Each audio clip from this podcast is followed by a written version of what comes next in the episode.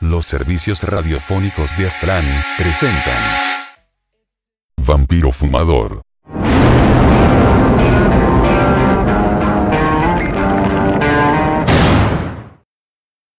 Cuatro historias de terror. Volumen 4. Mala idea. Ayer, un amigo mío me llamó. Era John, un viejo amigo de la escuela secundaria. Yo no había hablado con él durante años, y empezamos a recordar toda la escuela secundaria. A los pocos días me decidí a llamarlo de vuelta, y ver si podíamos reunirnos, tal vez ir a pescar o algo así. Hablamos por teléfono por un tiempo, y yo le dije, hey, tal vez deberíamos reunirnos en algún momento. Primero dijo que eso era una mala idea, pero luego accedió. Le pedí la dirección, y le dije que lo vería por la mañana. A la mañana siguiente llegué al lugar donde me dijo que vivía. No había más que escombros. Parecía que se había producido un incendio allí hace años, pero nada había sido limpiado, y las plantas no volvieron a crecer. En medio de los escombros, encontré un viejo teléfono de disco, no estaba conectado a nada. A toda prisa, saqué mi celular y llamé a su número. El teléfono sonó en el piso. Solté mi teléfono y estaba en estado de shock, y me arrodillé para recoger el teléfono. Una voz, distorsionada y silbante, dijo, Te dije que esto era una mala idea. Muñecas de bebés. En las zonas rurales del sur de Illinois, una empresa de juguetes comenzó a vender muñecas realistas a las mujeres embarazadas, para prepararlas para cuando el bebé llegara.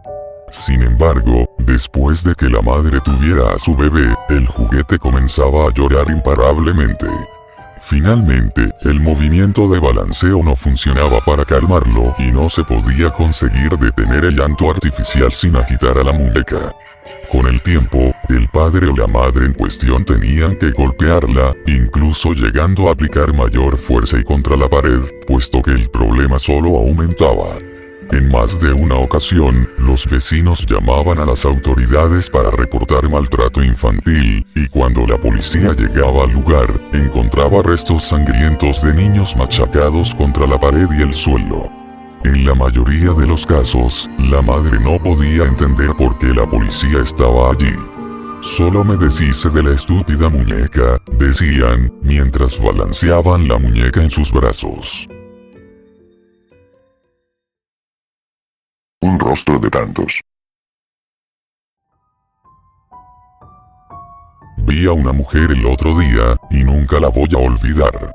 No era particularmente bonita ni nada de eso. Estaba guardando mis compras en la cajuela de mi auto, cuando levanté la vista y la vi, sentada en el asiento trasero de un coche, a unos pies de distancia. Había un hombre fuera del coche, hablando por su teléfono, pero estaba demasiado lejos para oírlo. Ella murmuró algo, pero no podía entender lo que había dicho. No por ese entonces, por lo menos.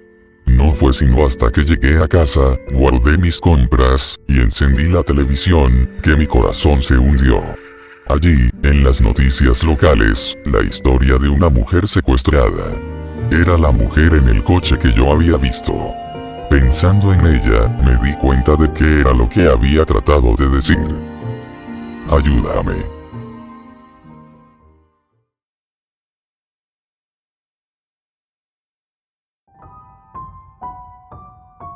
Una niñera adolescente puso a dormir en sus camas a los niños que ella estaba cuidando, y bajó las escaleras.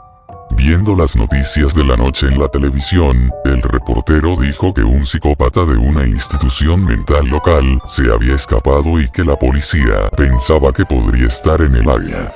El reportero alertó a los habitantes a cerrar sus puertas y ventanas porque este tipo era muy, muy peligroso. Bueno, la niñera revisó los seguros de las ventanas y puertas, pero ella olvidó la puerta de la bodega. De más está decir que el psicópata entró una hora después, apareciendo por la bodega, armado con un hacha. Los niños escucharon ruidos abajo por las escaleras, pero pensaron que sería la niñera moviendo muebles. Entonces todo estuvo en silencio. Todo lo que escucharon por el resto de la noche fue este sonido.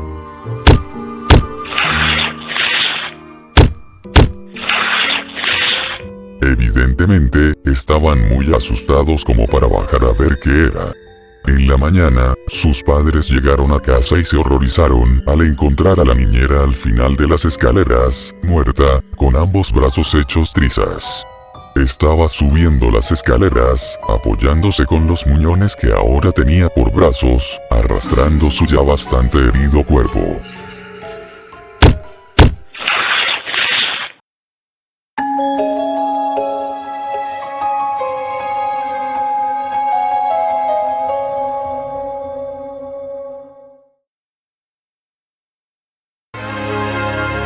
Los servicios radiofónicos de Aztlán presentaron